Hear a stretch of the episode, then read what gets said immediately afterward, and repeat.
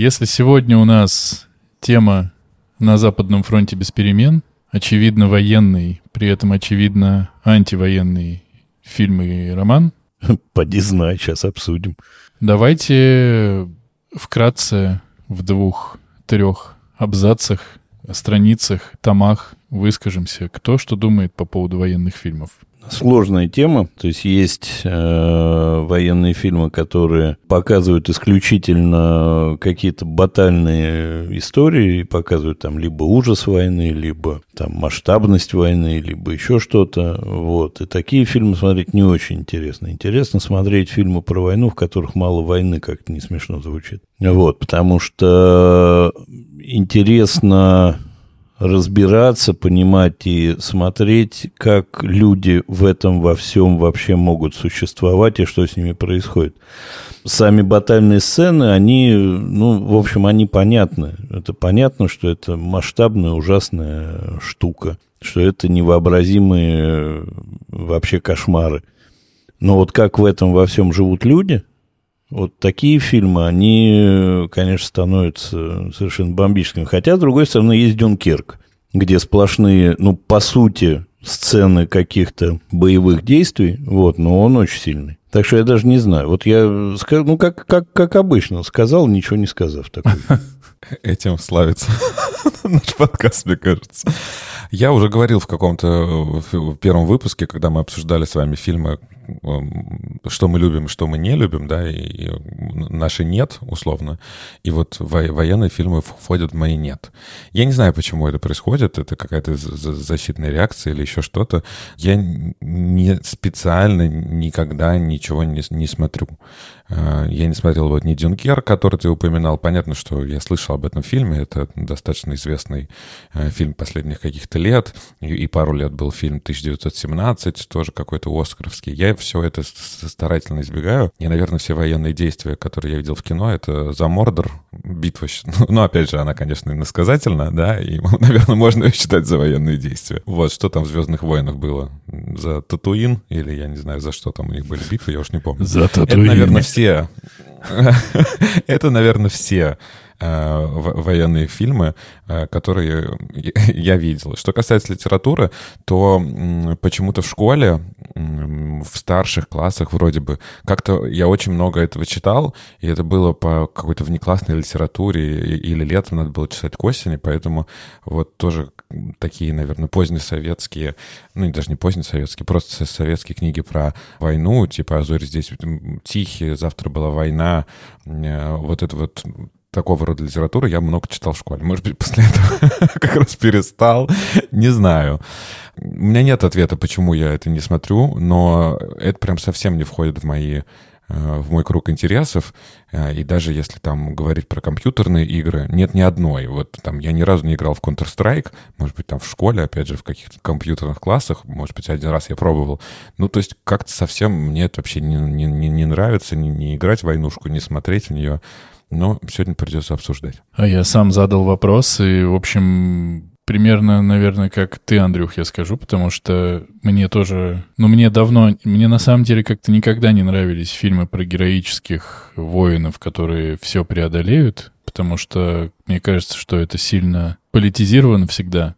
И чаще всего это, ну вот, а вот какие у нас бравые парни, как они всем сейчас насуют, как здорово, взорвутся враги там или еще что-то. Поэтому мне тоже кажется гораздо более интересными военные фильмы, в которых показана не мощь армий, а именно ужас войны. Очень сложно, на самом деле, про эти фильмы говорить, что вот нравится, да, потому что как будто бы это по определению не может нравиться. То есть это не то... Ну вот мы это много раз тоже обсуждали, что может ли быть фильм про психопата хорошим, или там книга, или про маньяка, или про, про что-то еще. Но бывают сильные фильмы, и мне кажется, ну, я для себя так решил, что какие-то из этих фильмов ну, надо посмотреть. Мне для себя надо посмотреть. И «Апокалипсис» сегодня как будто бы надо посмотреть. И «Спасение рядового Райана» как будто надо посмотреть. Но при этом я всегда боялся смотреть э, «На Западном фронте без перемен», хотя знал, что фильмы есть. И немножко, если забегать вперед, то мне кажется, что крайне сложно экранизируемая книга. Кстати, а что, «А зори здесь тихие» — это книга? Да. Васильев. Что ж, Написал, вот я не уверен, про завтра была война, которую Артур читал, но я не помню, чтобы была такая книга. Вот, фильм есть. Я не знаю про фильм и сто процентов помню об этом, вот про эту героиню, которую звали Ис Искра, да, Искра. Это что, оттуда? Я ж не путаю сейчас. А я не смотрел, завтра была война. А. ну, вы нашли друг друга. Один не читал, другой не смотрел. Ну, вот так и состоит наш подкаст. Не, ну смотрели же мы все в детстве. В бой идут одни старики. Смотрели? Ну, я не в детстве смотрел. Нет. Фильм про войну, Но это как раз фильм про людей. про людей. Ну, понятно, да. Завтра была война, тоже Васильев. Пу-пу-пу. Потрясающе. Значит, у нас есть темы для ближайших двух э, загадываний. Ну, чтобы Артуру не было скучно. Да. Но все же хочется понять, попробуем, наверное, сегодня это сделать, можно ли по мощной книге снять мощный фильм, да? Ну, у нас нет выбора, да. Мощная ли книга? Давайте еще такой вопрос. Мега мощная.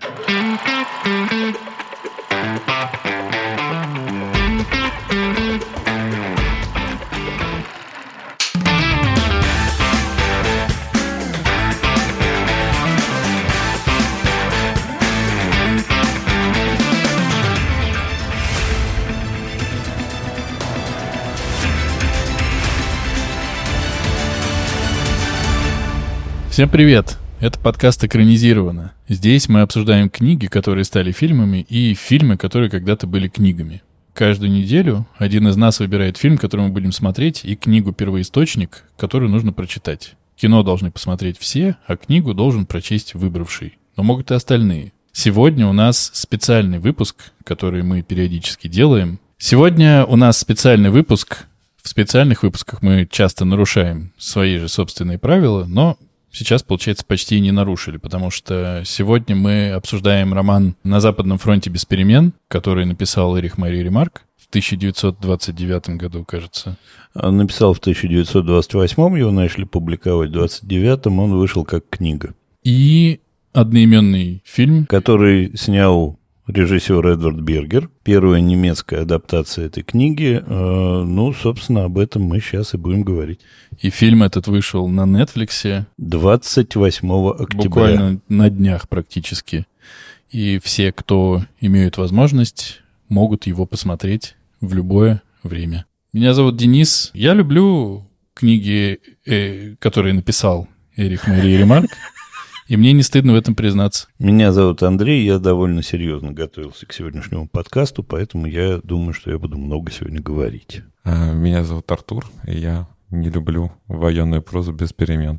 Серьезная заявка, Артур. Но давайте о книге расскажу я. Ну, давайте, может, тогда о книге расскажет Артур.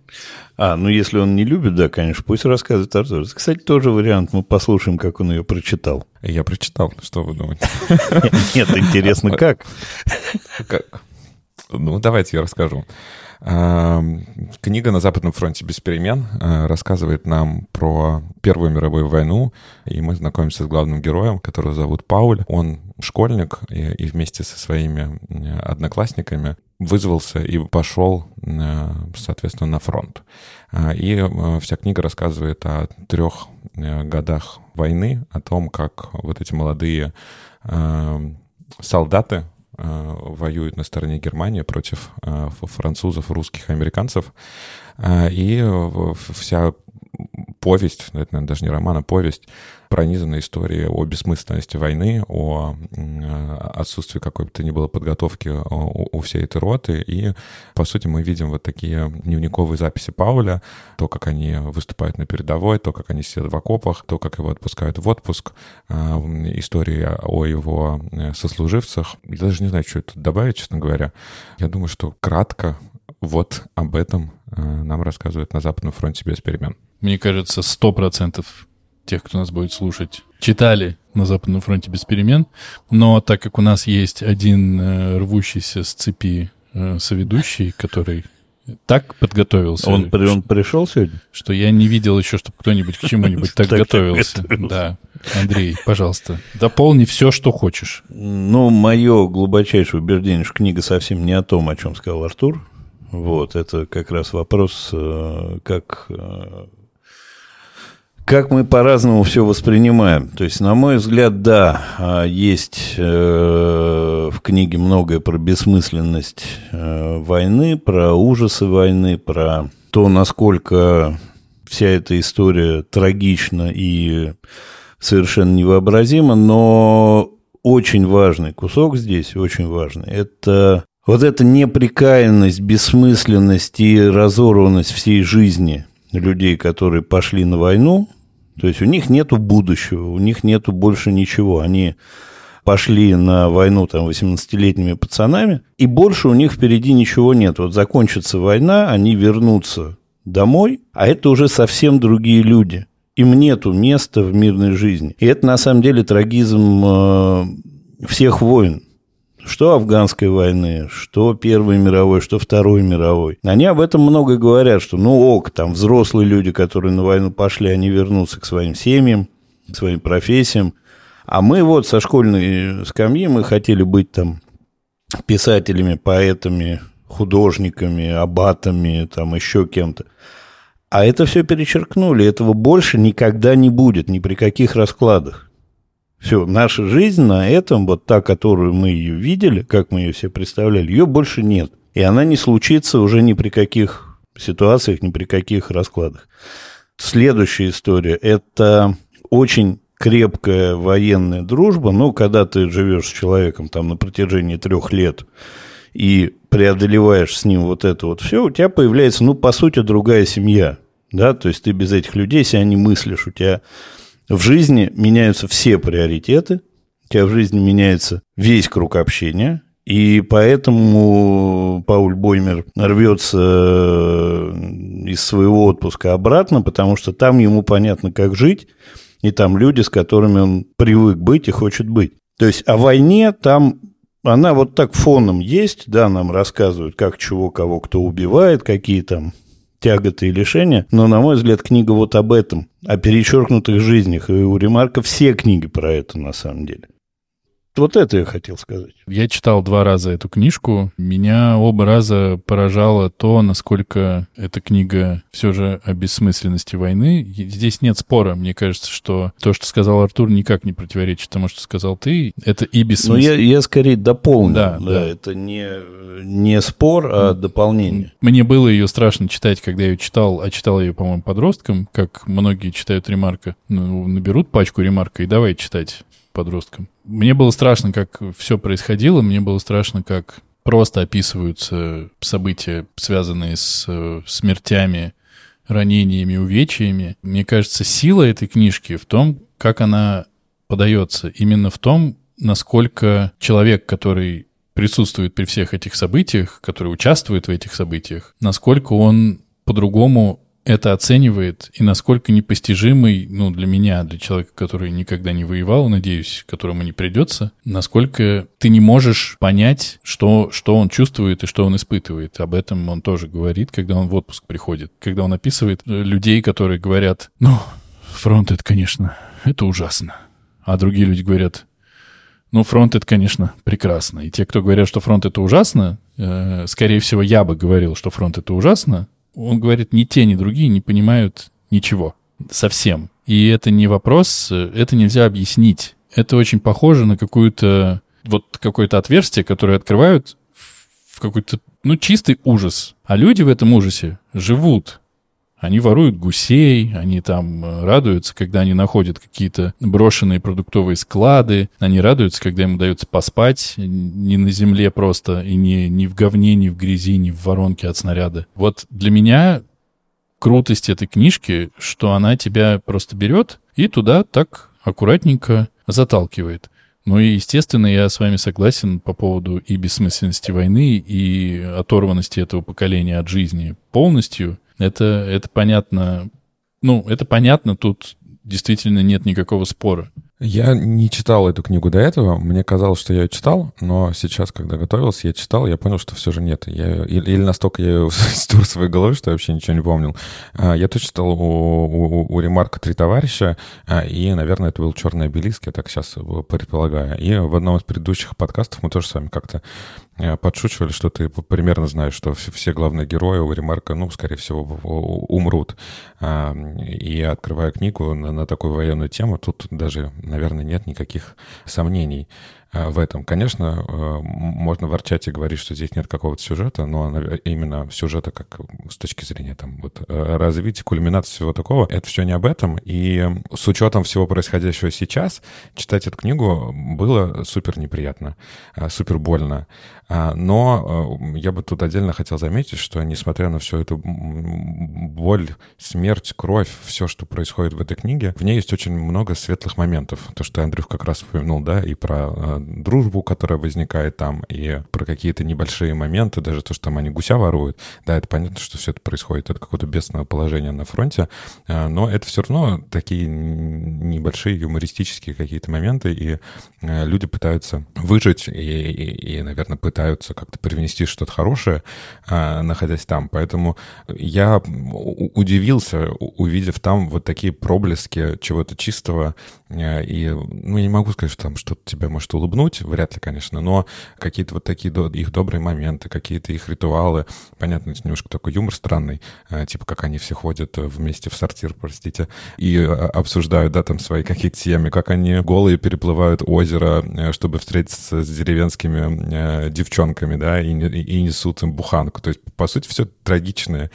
случаи, но написано очень светло, поэтому вот эти моменты э, хочется тоже отметить, и, как я уже сказал, я был удивлен, что они тут есть. Но это как раз про то, что э, там есть жизнь. Она своя, она подчинена другим законам, она подчинена сиюминутным радостям.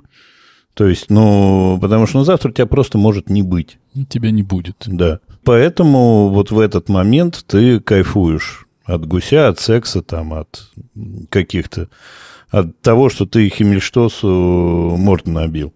Это тоже радость такая все. Ну, условная, но тоже радость. Или как там ты его по плацу гоняешь. Это просто другие ориентиры. Другая цивилизация. Это просто другие моральные нормы. Все другое. Только не Химмельштоса они по плацу, по плацу а, гоняли. Да, по плацу этого учителя своего. Еще, конечно, есть супер веселый момент, как они готовят себе ужин, да, уже где-то в, в, ближе к конце книги, и Пауль готовит оладьи на сковородке. А, и а, вокруг этот дом их из-за того, что они а, зажгли огонь, французы их заметили, начинают обстреливать дом, но они понимают, что они не будут бросать сейчас всю, всю свою еду, и поросят надо дожарить, поэтому он вместе со сковородкой с этими оладушками присаживается, такой сквозь, смех сквозь слезы, но вот такие таких моментов, правда, много, и что делает ее максимально жизненной. Ну и вообще, это же тоже очень, ну вот на мой взгляд, интересно, что в целом ну так-то. Поправьте меня, если я не прав, я это вырежу. Немцы же агрессоры-то. В Первой мировой не до конца я понял. Но вот я понял, что я плохо знаю историю Первой мировой войны. И явно выраженного агрессора я там не определил. Наверное, там нужно просто покопаться в истории, поразбираться. Но это не Вторая мировая, где Германия напала, всех, значит, пыталась к ногтю и прочее. Просто два было военных союза. Антанта и э, германо-австрийский, по-моему.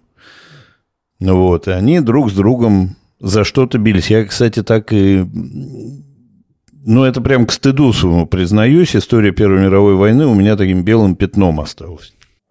Я тоже сейчас ничего тут не добавлю, и, может быть, правда, это стоит вырезать. Но то, что поражение Германии привело ко Второй мировой, это очевидно. Я чуть-чуть о другом хотел сказать, что мы видим... Окей, я привык э, к военным фильмам, которые я смотрел. Наверное, 99 на 1 военным фильмам, книгам... Ну, книг я читал меньше, неважно, военной истории, что обычно повествование ведется от э, лица представителя победителей будущих или защищающихся.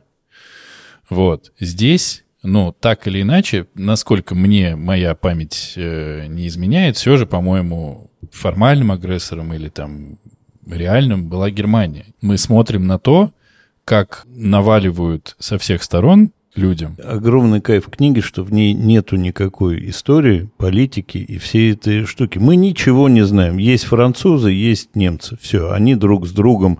Вот здесь, конкретно в этом месте на Западном фронте, У них позиционная война там 4 года длится, окоп за, на 3, окоп. За 300 метров, да. Я говорю о том, что это дополнительно интересный взгляд на то, что... На то, как обычно на это не смотрят. Ну, то есть я мог бы представить книгу про Вторую мировую войну, про немца-школьника, который пошел воевать, мог бы представить, прочитав именно на Западном фронте без перемен. И э, ты ему можешь сочувствовать. Вот. То есть это убирает, вот ты говоришь, нет политики, нет предыстории. Да, но это еще убирает как бы разделение по национальностям, и этот их спор, с которым ты как бы пришел ко мне и спрашивал, ну как так? когда они говорят, с чего начинаются войны. Как может одна гора во Франции оскорбить э, поле в Германии?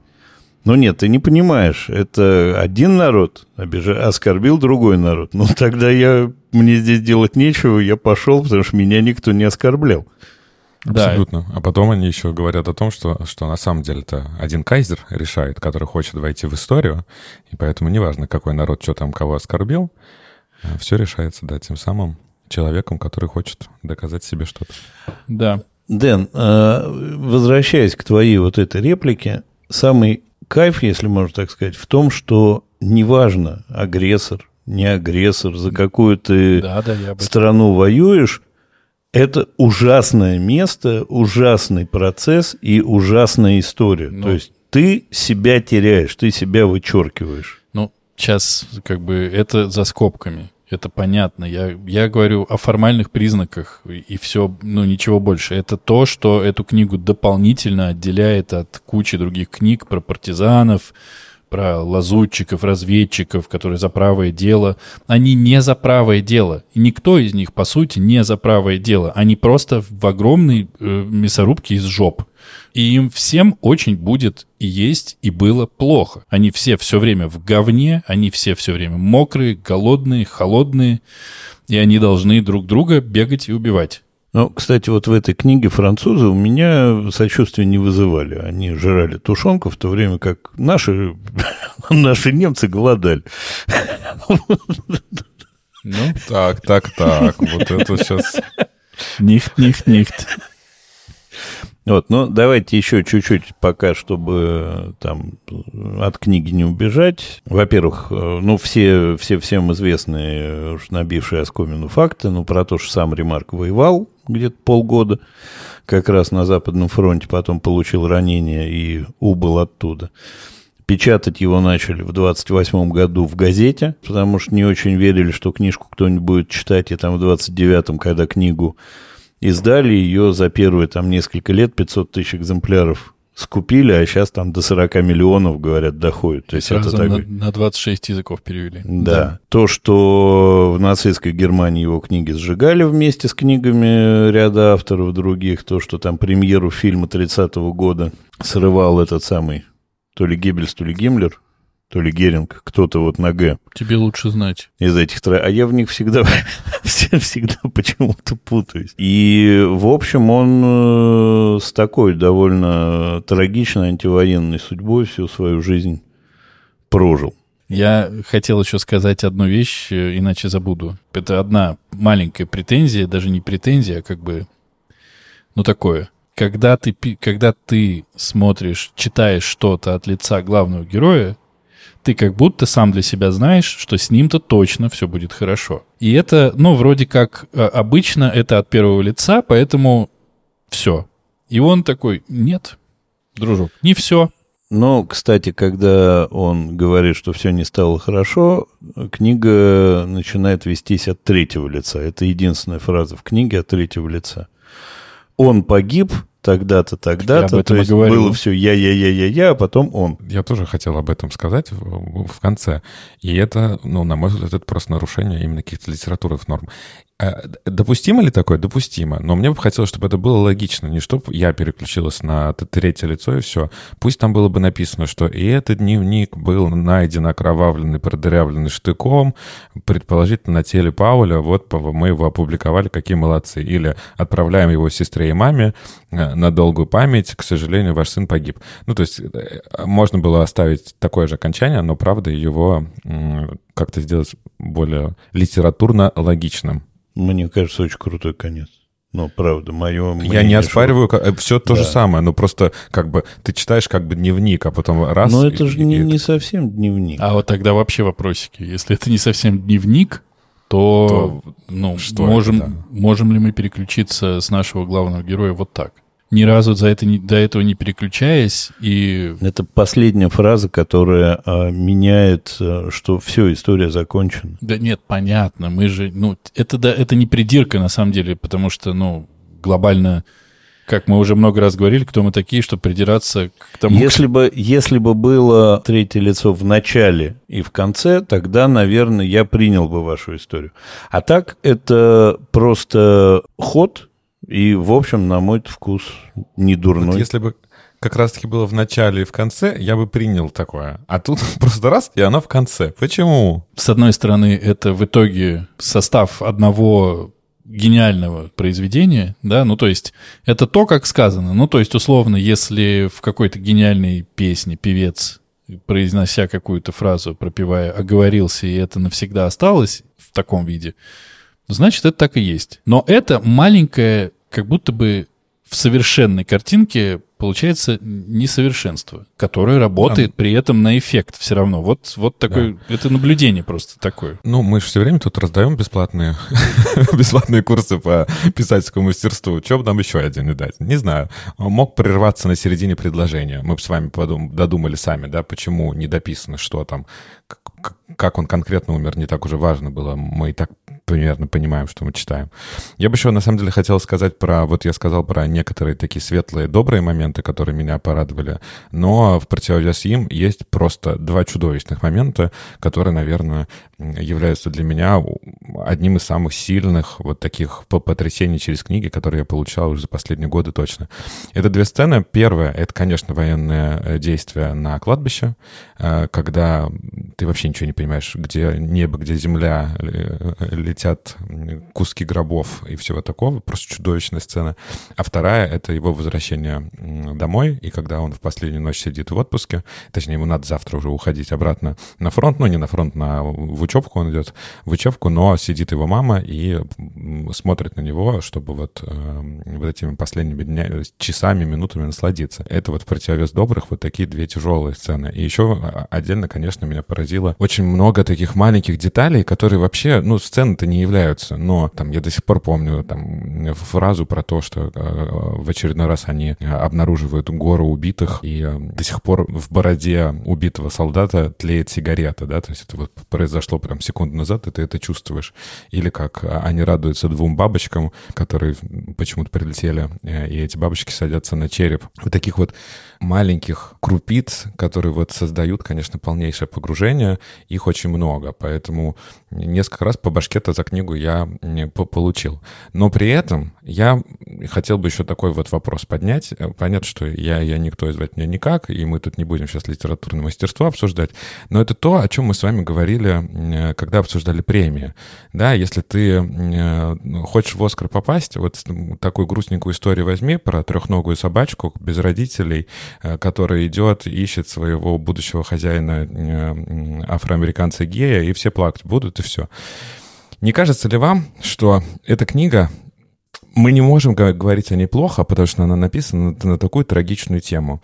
И, и, да, все мы сопереживаем, и тут можно и поплакать, и посмеяться, и по всему, но не является ли это вот такая же книга такой оскарской заявкой в литературе? Учитывая, что она была написана очевидцем событий по результатам событий и во время не сильно далекой от этих событий, ну и учитывая, что она действительно классно написана, и, в общем, книг о войне мы читали много – разных. Я прямо сказал бы, что это хорошая книга. Она не какая-то номенклатурная и модная, скажем так. Она просто, просто классная. Я думаю, что здесь э, работает обратный эффект. И мне кажется, что если бы написал бы Герхерд э, Шмюллер какой-нибудь эту книгу, и мы бы ее случайно нашли э, тоже от 28 года и обсуждали бы, то вопроса бы такого не было.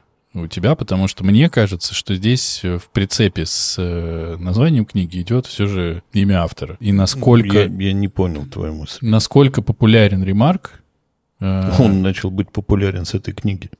Спасибо большое. Я учту ваши ценнейшие замечания. Спасибо за них отдельно. Еще раз спасибо, благодарю вас. Не груби. Я говорю о том, что ремарк — это действительно очень-очень-очень популярный писатель его книги, они все, вот ты сам об этом сказал, они все, в общем-то, об одних и тех же людях, которые были на войне, которые пережили войну, которые не пережили войну. Можно предположить, если вот просто со стороны посмотреть, вот ремарк.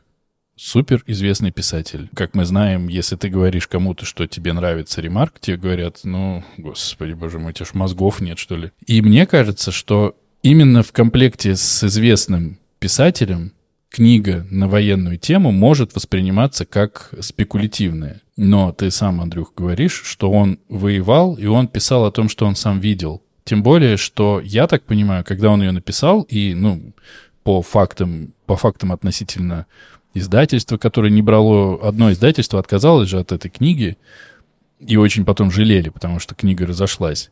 Это в тот момент, мне кажется, история про то, что это, наоборот, самая непопулярная могла быть книга. И тема очень непопулярная, потому что она рассказывает в проигравшей стране о людях, которые не хотели воевать. Мне кажется, что здесь, что у него даже мысли не было попытаться заскочить на современное, словом сказанный, hype train. Мне кажется, он писал просто действительно от души. Я уверен в этом, и скорее я говорил не про то, что это он специально такую тему выбрал, а скорее популярность этой темы так сильно воспета в нас. В Советском Союзе а, издавалась какими-то многомиллиардными, мне кажется, тиражами.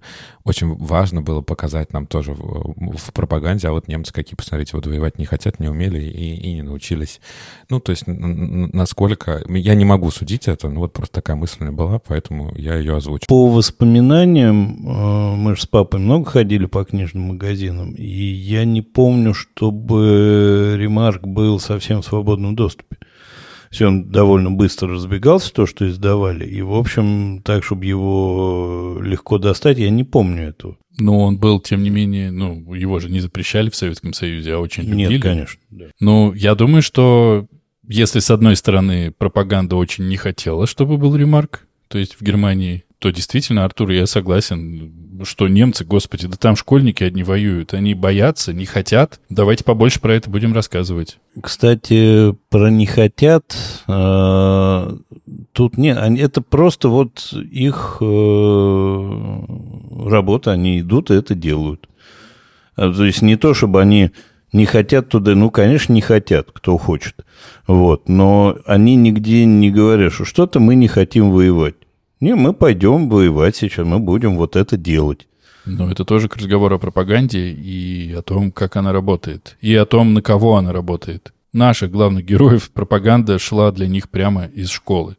Этот учитель обосранный, он их туда, по сути, отправил. И он смог это сделать, потому что они 18-летние, 17-летние щеглы, которые, у которых нет ни мнения своего, ничего нету. И они просто туда пошли.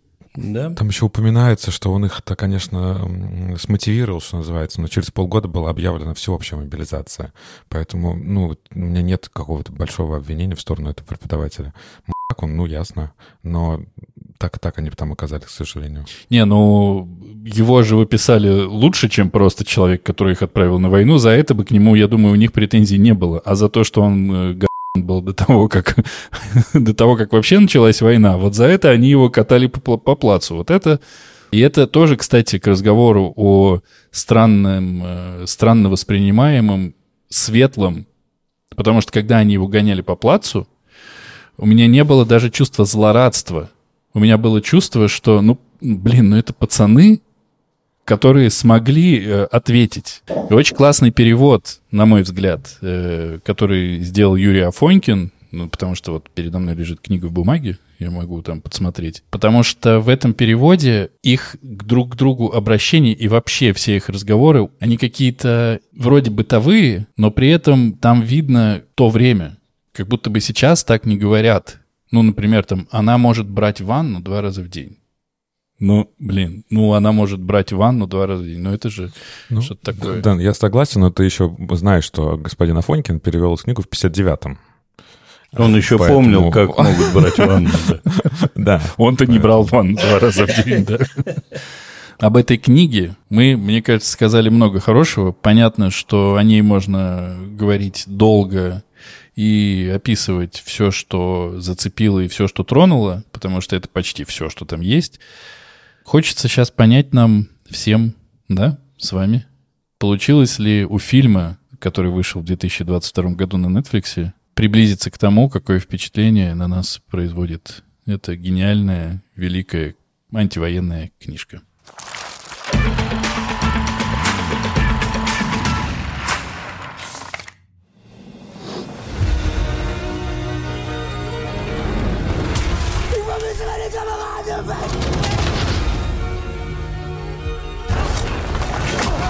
Schließen wir Frieden. Ich habe Angst vor dem, was kommt. Du musst jetzt tapfer sein. Für die, die es nicht geschafft haben. Für uns alle. Ну, давайте я расскажу. Только сразу все, все бабки не сливай, Давай по- ладно? Да, и давай про, про фильм 22 года. Я знаю, что ты... Чувствую, что ты подготовился и посмотрел все. Проблема в том, что в 22 году не было еще никакого фильма. А ты, который смотрел на Netflix. А, 22-го это... Ну так. Сильно, да. Расходимся. Посмотрите, приходите. Это половина записи, да, выпуска. Следующая половина через полгода. Да. Ну, хорошо, давайте начнем с э, фильма, который мы, собственно, обсуждаем. Это фильм Эдварда Бергера, немецкого режиссера, который э, до этого из того, что я знаю, снимал Патрика Мелроуза. Это же вот этот сериал с Кимбербечем, да? Совершенно замечательный, сумасшедший. И вот, значит, замахнулся он на э, Вильяма нашего Шекспира. Сразу скажу, мне фильм не понравился потому что повествование идет примерно про то же самое, про ужасы войны, про то, насколько страшно там находиться, про то, насколько страшно все происходит вокруг. И, на мой взгляд, то, что режиссер выхолостил на самом деле всю психологическую и отношенческую линию, фильм убило. То есть там очень натуралистично показано, как страшно быть в окопах, блиндажах, как страшно идти в атаку, как убивают, как отрывают руки, как травят газом. Натурализма в этом фильме, ну, прямо выше головы. То есть он такой прямо, ну, страшный-страшный. Да, там вот Пауля Боймера как раз пытаются утопить в луже, потом он убивает. Вот эта известная сцена первой его убитой, которую он убивает ножом, и она такая тоже очень натуралистичная. Погибший взвод молодых ребят, которые надышались газа и умерли. Все психологические вот те линии, про которые мы говорили, про дружбу, про потерянность поколения, про все это в фильме я не увидел вообще. Там добавлена еще одна линия дополнительная. Это что происходило в политике того времени. То есть, как происходили переговоры о перемирии. Добавлены персонажи от какой-то правительственной делегации, которая ведет немецкие переговоры с французским командованием. Добавлен персонаж, такой гротескный генерал немецкий, который создан только для того, чтобы воевать. Цитата из книги распихана вот из всех этих самых, из всех сюжетов распихана по действующим лицам. Действующих лиц, ну, по факту, ну, не то чтобы меньше, но они так сглажены и чуть перепутаны. И основная история – это как страшно быть там. И это удалось. И музыка трагичная, страх показан, все. Но книга потерялась. То есть, если бы это называлось не на Западном фронте без перемен, как-либо по-другому, то есть, если бы это был просто фильм, не экранизация, это, наверное, было бы гораздо цельнее. А так как это экранизация, у меня к ней огромное количество вопросов и претензий. В фильме есть два больших плюса. Вы знаете, какие? Еще Первый. нет. Здесь нет, здесь нет закадрового голоса и нет Харрисона Форда. Расходимся. По-моему, Нет смысла. Про, про- про закадровый голос я прямо сегодня второй раз пересматривал и обратил тоже на это отдельное внимание, что ни слова за кадром. Да. Вот такие плюсы, поэтому я могу у этого фильма выявить. На самом деле, Андрюх, я тоже с тобой полностью согласен. Мне было невыносимо скучно смотреть, но, э, повторюсь и сделаю отсылку к своим же словам в самом начале этого выпуска, что это просто вообще не, не мой жанр, я никогда не смотрю, мне не интересно за этим смотреть, э, э, сейчас за этим тяжело смотреть вдвойне и втройне, поэтому мне просто было скучно. Но, конечно, хочется отметить красоту, если можно вообще тут какую-то красоту выявить, но световые решения мне очень понравились, очень красиво показана природа, на мой взгляд, отлично подобранные актеры, я не знаю ни одного из этих актеров, а, и они вот такие, как я себе их представлял, очень молодые парни, а, без какого-то опыта, с потерянными абсолютно глазами. Единственное, что вот по актеру у меня такой комментарий, где-то первый час я сначала э, начал смотреть, потом прочитал, а потом досмотрел фильм. И вот когда я первый раз начал смотреть, я вообще не понимал, а главный герой кто? Это вот он или он умер уже? Убили его или нет? Может быть, э, это опять же ход такой, да, чтобы нам показать, что, честно говоря, что все они там, достаточно такая безликая масса, к сожалению, которая просто является расходным материалом на войне. Не знаю, может быть, это такой ход. Ну, а это уже быть, вот- какое-то современное прочтение, скажем так. Мо- ну, вот очень сложно мне было понять, кто, где, чего, по- почему. э, И, и, конечно, э, отдельно хочется отметить вот эти... Я не знаю, как выглядят эти окопы и блиндажи, и как они выглядели в Первой мировой войны, но вот это постоянное... Ты чувствуешь у тебя, вот у самого, у меня было это чувство какой-то грязи, сырости, они очень грязные. Это все вот выглядит максимально натуралистично. Но, опять же, я говорил уже когда про фильм, что для меня самые те, там, тяжелые моменты были его возврата домой, да, в отпуск, и когда он понимает, что места ему в обычной жизни нет, для меня вот этот эпизод самый тяжелый, здесь его вообще полностью нет. А, И ты тоже, Андрюх, упомянул, что в фильме перемешаны, да, некоторые сцены, но там в, уста других героев положено еще что-то. Вот это, кстати, мне ход очень понравился, когда берутся разные моменты, но они немножечко переставляются, да, в, в, э, в фильме. Это мне понравилось, что как-то такая очень аккуратная работа с оригиналом, да, ты не можешь экранизировать там все сцены, но ты можешь взять лучшие цитаты, лучшие какие-то моменты, и их немножко пе- пе- переставить и, и как-то поменять. А, И вот эти добавленные герои, то, как э, ведутся переговоры, мне показались лишними. Тут ты сразу понимаешь вот эту, берешь историческую справку, которую в книге как, как бы не совсем нет. На мой взгляд, в книге не так важно, да, Дэн, ты говорил, что это важно, что ты смотришь на сторону как бы агрессоров, проигравших. Интересно, не важно, а интересно. Да, ну да, другой новый взгляд какой-то, да, не такой обычный, который мы видим э, в других э, подобных картинах. А мне как раз-таки показалось, что здесь главная мысль, что абсолютно неважно, это сторона победителей, сторона проигравших, сторона агрессоров или сторона кого. Честно говоря, наверное, у французов примерно то же самое. Да, у них, может, консервы были получше, но, в общем, страдают на войне все и обе стороны. А здесь нам добавляют вот эту историческую справку. Конечно, может быть, ее добавили на то, чтобы показать, вот они такие сидят, э, э, вот этот тот самый генерал сидит в, в своем каком-то дворце, ест, э, у него слуги, у него собак красиво рядом лежит, вот он такой рассуждает, вино пьют. Может, нам тоже показали это в противовес, что, конечно, тот, кто отправляет вот этих парней на фронт, сам находится в абсолютно других условиях. Но это какая-то такая супер очевидная мысль, которую как будто мы и так знаем. Поэтому, суммируя, я остался недоволен фильмом. Я чуть-чуть э, прокомментирую про невозможность все экранизировать. Конечно, возможно, потому что есть еще две экранизации, я про них потом расскажу. И, конечно, возможно. А здесь как раз история, мне кажется, с этим фильмом, как вот то, что мы обсуждали про Оскар и трехногую собачку. Это сейчас нужно показывать вот так. И они это показали вот так. Да, это еще жутко актуальная в свете нынешних событий история. Да, все циклично, все повторяется. Да, этот ужас, мы в нем сейчас живем. И вот нам его показывают.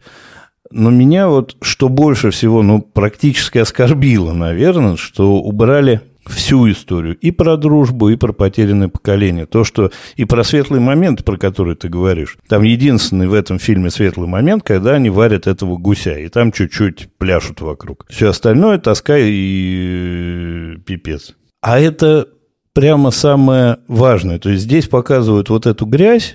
Ну, конечно, там не все время была грязь. Ну, конечно. А здесь тоже прошло какое-то время. Там в 17-м их призывают. Начинается действие фильма в 17-м, а не в 14-м. Вот. И типа в 18-м это заканчивается. То есть они там год провели. Конечно, за год это не только грязь. Но здесь специально все утрировано, специально все утяжелено, специально показывается только боль. А это перестает тебя через какое-то время дергать, и ты просто начинаешь на это смотреть. Ну, потому что все время боль, но она становится нормой, ну, боль и боль. Ок, все. То есть этот ужас, он тебя не вовлекает эмоционально, ты не начинаешь этому сопереживать так, как ты должен этому сопереживать. Вот это моя большая претензия к этому фильму. По поводу актеров, которых никто не знает, здесь есть Дэниэль Брюль, которого, я думаю, знают все, потому что он в тысячи миллиардов фильмов снялся. В одном из моих любимых в «Бесславных ублюдках» он играл, в, в «Борне» он играл, в «Мстителях» он играл. Ну, то есть он прямо такой американский немец.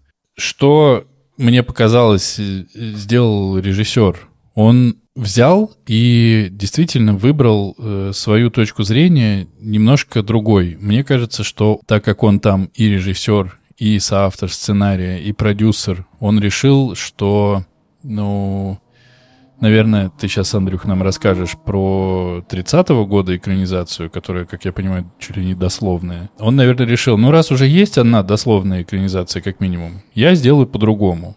Вот. И мне кажется, что он, э, оставив главного героя, он вылез из его головы. Э, это первое. То есть у нас нету такого, у меня не возникло ощущения, что я с ним все это переживаю, как это было в книге. Еще как будто бы он э, сказал, давайте я буду в символизм так играть, ну, чтоб прямо уж всем хватило. И этот первый, эти первые кадры мирной природы, спящей, которая потом э, взрывается войной, и эти постоянные контрапунктные кадры опять природы, я в какой-то момент, когда смотрел, сказал себе, что ну давай сейчас еще у нас будет какой-нибудь открыточный план. На тебе, пожалуйста, сосны. На тебе, пожалуйста, вот пейзаж. Очень красивый. Ну, там капецки красивая картинка. Такой картинкой, как будто бы, ну, только природу и показывать. Вот, и когда эту картинку натравливают на все эти ужасы и убийства, это, конечно, ну, такое. Очень мне нравится музыка, которая там, вот это вот э, жесткие барабаны вот эти, которые моментами появляются.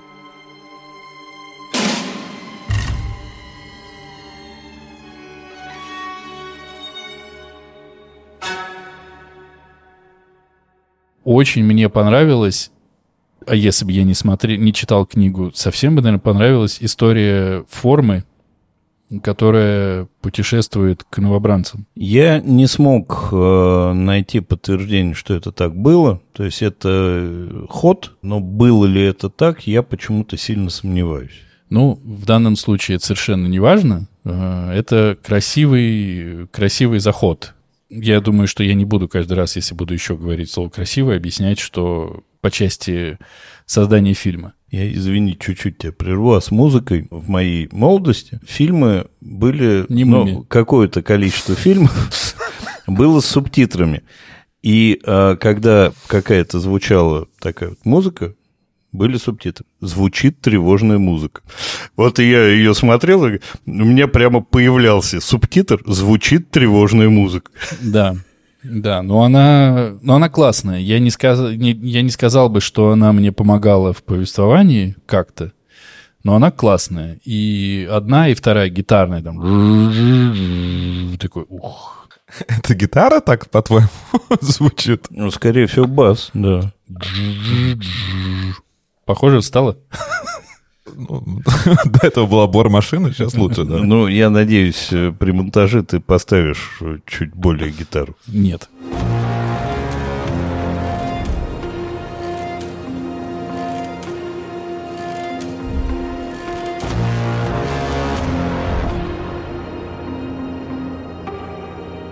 Еще, конечно, отдельно я бы хотел сказать про то, как художники по костюмам и художники-постановщики все, все, все, все, все проработали, чтобы действительно нам было неприятно смотреть на весь этот кошмар и ад. На мой взгляд, здесь достоинства фильма закончились. А я еще могу заклепничеством позаниматься. У меня прямо несколько заклепок таких. Ну, занимайся. Но, во-первых, посмотрев все три экранизации, я задался вопросом, почему они вот в этих шлемах. И выяснил, что вообще шлемы, то есть вот эти каски современные, появились в 1918 году только на вооружении у немецкой армии. До этого были шлемы. Сначала каски появились у союзных войск, потом появились у немцев. То есть в то время, когда нам начинают показывать, этой каски еще не было. Одна из первых сцен в окопах когда ему выстреливают в голову, попадают по каске, она у него слетает. Тут, оказывается, была хитрость. То есть, если ты надеваешь каску, ремешок под подбородком пропускаешь, когда тебе попадают по каске, у тебя сли... ну, отрывают шею. Просто потому что сила удара такая. И солдаты накидывали только этот самый ремешок. Они его не под подбородок, а назад на шею. Так каску сбивало, и они оставались живы. А этот про это не знал, то есть вообще его должно было ушатать сразу. Это мне вот нечестно. Это мое первое захлебничество. Дальше у меня вопрос. Они никогда не перезаряжают винтовки. Винтовка это Маузер 98, стоявший на вооружении у немецкой армии. У нее 5 патронов. Ты можешь сделать 5 выстрелов. Дальше надо перезарядить. Ни в одной из экранизаций никто не перезаряжал винтовку никогда. Они просто стреляют и стреляют. То есть, как это самое, как в боевиках современных. Можно стрелять сколько угодно. Потом про окопы. Так как я смотрел три экранизации, понимаешь, в 30-х годах, окоп выглядел именно так, как он выглядел в Первую мировую, потому что у них не было никакого другого а не с чем было сравнивать, и нельзя было разместить там окоп э, Второй мировой войны. И он выглядел не так. То есть он не был таким широким, таким укрепленным, таким прямо ядренистическим. Но он был весь с защитными мешками наверху, и ты никогда не высовывался каской наверх. А эти все сидят прямо вот высунулись, прицелились и собираются стрелять. Их поубивали бы там всех. Это в угоду картинки убрали вот какие-то такие вещи. Это тоже, мне кажется, нечестно. Если бы фильм получился, то можно было бы тебе сказать ну, отстань со своим заклепничеством и ну тебя нафиг. Но, на мой взгляд, фильм совсем не получился. И действительно слишком сильно кормят нас тем, какой ужас. И, Артур, с тобой я согласен, я тоже ждал сцены возвращения домой в отпуск. Что меня больше всего... Два момента, которые меня больше всего взбесили, это вся эта политическая линия, Понятно, ты, Артур, правильно сказал, что это для контраста дано, скорее всего, вот она мирная жизнь, условно, ну, в смысле, вот она жизнь людей, принимающих решения, вот она военная, страшная и трагическая жизнь, но военная она трагическая и без контраста. Правда, если взять этот фильм, вырезать из него все эти моменты, не изменится вообще ничего. Ну, то есть убрать всю политику, типа политику, не изменится ни слова. Это первый момент, который меня побесил. И мне было прямо, ну, ну прямо это, это какое-то идиотство, на мой взгляд. Простите, пожалуйста, меня. А второй момент — это смерть Пауля. Я бы сказал не только про смерть Пауля, я бы сказал про смерть Пауля и, и смерть Ката. Качинского, да. Они изменены по... Не то, что изменены, не знаю, как это рассказано по-другому. И когда, значит, вот Качинского убивает сын помещика, у которого они гусей воруют, ну, как бы, да, shit happens, что называется. Ну, бывает, сами придурки пошли, рано расслабились. Вот. И второй раз то же самое, что ровно за минуту до окончания, до начала перемирия, да, э, до вступления мира убивают главного героя, тоже мне показалось понятно, для чего это показано. Это какая-то такая слишком очевидная мысль. Как-то мне она показалась лишней. Единственное, что в книге этого нет, и здесь мы узнаем о перемирии, что оно наступило 11 ноября в 11.00. Наш подкаст выходит с вами 11 ноября, хочу напомнить, и это не совпадение, да, которое мы с вами планировали. Я надеюсь, что, может быть, что-то тоже еще хорошее случится еще 11 ноября. Поэтому с точки зрения обогащения своих минимальных знаний про Первую мировую войну, концовка добавила мне вот этих тех самых знаний, а с точки зрения кинематографичности, на мой взгляд, слишком уж какая-то такая буквальная. Сейчас мы тебе дадим выпастись. Не, я еще одну, а, еще одно заклепничество. Ну, давай. Вот об, объясните мне про гробы. Ну, во-первых, черные гробы – это долг, сложно, и э, точно их никто никогда не делал в то время, то есть... Андрюх, я не, не знаю, вот там перезаряжали вот эти маузеры, не перезаряжали. Я как раз-таки вижу, что они там что-то делают, патрон меняют или еще что-то там новые, новые Затвор а, передергивают и отстреливают Ну да. магазин. Да, да, я понимаю, но гробы. Но вот ты неужели думаешь, что вот фильм А зачем за они 150 там миллионов... э, за- Не, как зачем? А зачем они в книгах? Ты их видишь. Главный герой нам пишет про эти гробы неоднократно. А вот мы их Один, сюда поставили один на всякий раз, случай. один раз Ну. привезли гробы перед большим наступлением. Ну и здесь то же самое. Ну как бы, я не думаю, что это прям вот ошибки. Ну вот, ну, наверное, вот... 150 расскажи, расскажи потратили. зачем гробы посыпать известью. Вот у них рядом братская могила, а вот здесь гробы. Они для кого? А кто-то в гробы, а кто-то в братскую могилу? Там прям вот показывают, вот гробы, следующий кадр, скидывают людей в братскую могилу. Ну, то есть это... Думаю, что французы, немцы. Французы... Не, это немцы. все на, на стороне немцев. Это все на стороне немцев, не на стороне французов. То есть это какая-то вот угода картинки. Меня вот это вот бесит. Да, это да. просто для того, чтобы была красивая картинка с гробами. Все. Именно, именно так. Я тебе больше скажу. И когда врач саживает их э, из машины, это тоже в угоду картинки и в угоду вот этой истории, как чудовищно страшна война, и как они все такие нарядные птенчики едут побеждать, а на самом деле их сейчас пешком погонят, и они уже такие все в мыле. И вот это вот все. Это все в угоду той позиции, которую выбрал режиссер. Война чудовищно, насилие бессмысленно, и я вам покажу это так, чтобы вы никогда не запутались, смысленно насилие или бессмысленно. Гробы, там был один гроб, я вам покажу 151 тысячу гробов. Известью посыпать, но это страшно выглядит, Посыпа- посыпают известью. Мне кажется, вот примерно так- такими Ну, понятиями ну, это все. Это мо- может быть, может быть. Я быстро хотел договорить тоже про смерть э, Пауля. Это не из этого фильма, блин. Вот что я хотел сказать. Это не из этого фильма, потому что, во-первых, это понятно, там уже мы это даже не обсуждаем, это наплевать на дух книги, просто вот так вот. Вот нам показывают часы, нам показывают, что 15 минут, этот как усатый отправляет их воевать. И это тоже вопрос. Нам показывают, они стоят перед э, вот этой территорией, которую они должны преодолеть. Что они за 15 минут возьмут? Ну вот даже видно, вот если они побегут через эти преграды и через все, что они возьмут за 15 минут? И вот это, ну как бы, это как бы уже, мне кажется, too much. Вот как с гробами, как со всеми делами. Это уже, ребята, ну хватит, правда. Это, это слишком. Почему он такой психопат? То есть вот все убийства, которые он делает, ну, прямо чрезмерны. То есть, если все вокруг, э, ну, условно, бегут и там штыком ударил, побежал дальше, или там лопаткой ударил, а он прямо добивает, э, прямо как в драйве этот самый Гослинг. Тут все понятно. Это от страха, от того, что он боится, и он в истерике. Ну, тут понятно. Это он не психопат. Ну, на мой взгляд, это тоже чересчурная история. Давайте про хорошие экранизации или, как минимум, другие экранизации. давайте, будем- давайте, я тогда про две экранизации расскажу. Значит, первая экранизация была снята в 1930 году. Снял ее Льюис э, Мейлстоун. И была экранизация 1979 года режиссера Делберта Мана. Я посмотрел обе. А, 79-й год меня не впечатлил, не зацепил. Они обе практически дословные. Там все по сюжету, все как надо. Но 79-й год... Вот есть ощущение, что когда они в 30-м снимали, были живы те, кто мог рассказать, как оно было на самом деле. Так и было, я думаю. Вот это же отличает советские фильмы о войне. Потому что актеры, которые снимались в этих фильмах, воевали. Режиссер воевал, сценарист воевал, и они понимали, о чем они делают фильм.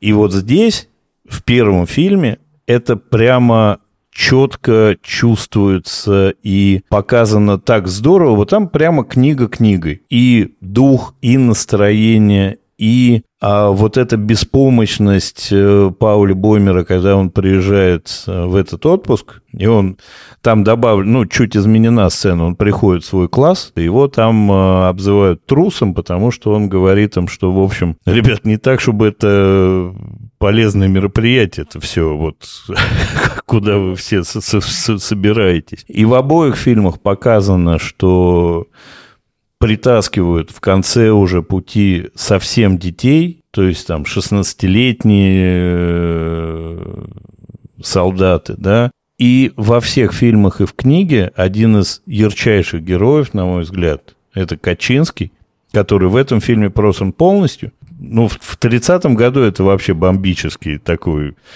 в возрасте мужик. Он совершенно классный. Я тоже этих актеров никого не знаю, но я 30-й год плохо помню, мы же обсуждали с вами уже. Вот. А... Просто тогда уже старый был, да. Вот. Ну, во-первых, этот фильм, он произвел фурор еще как...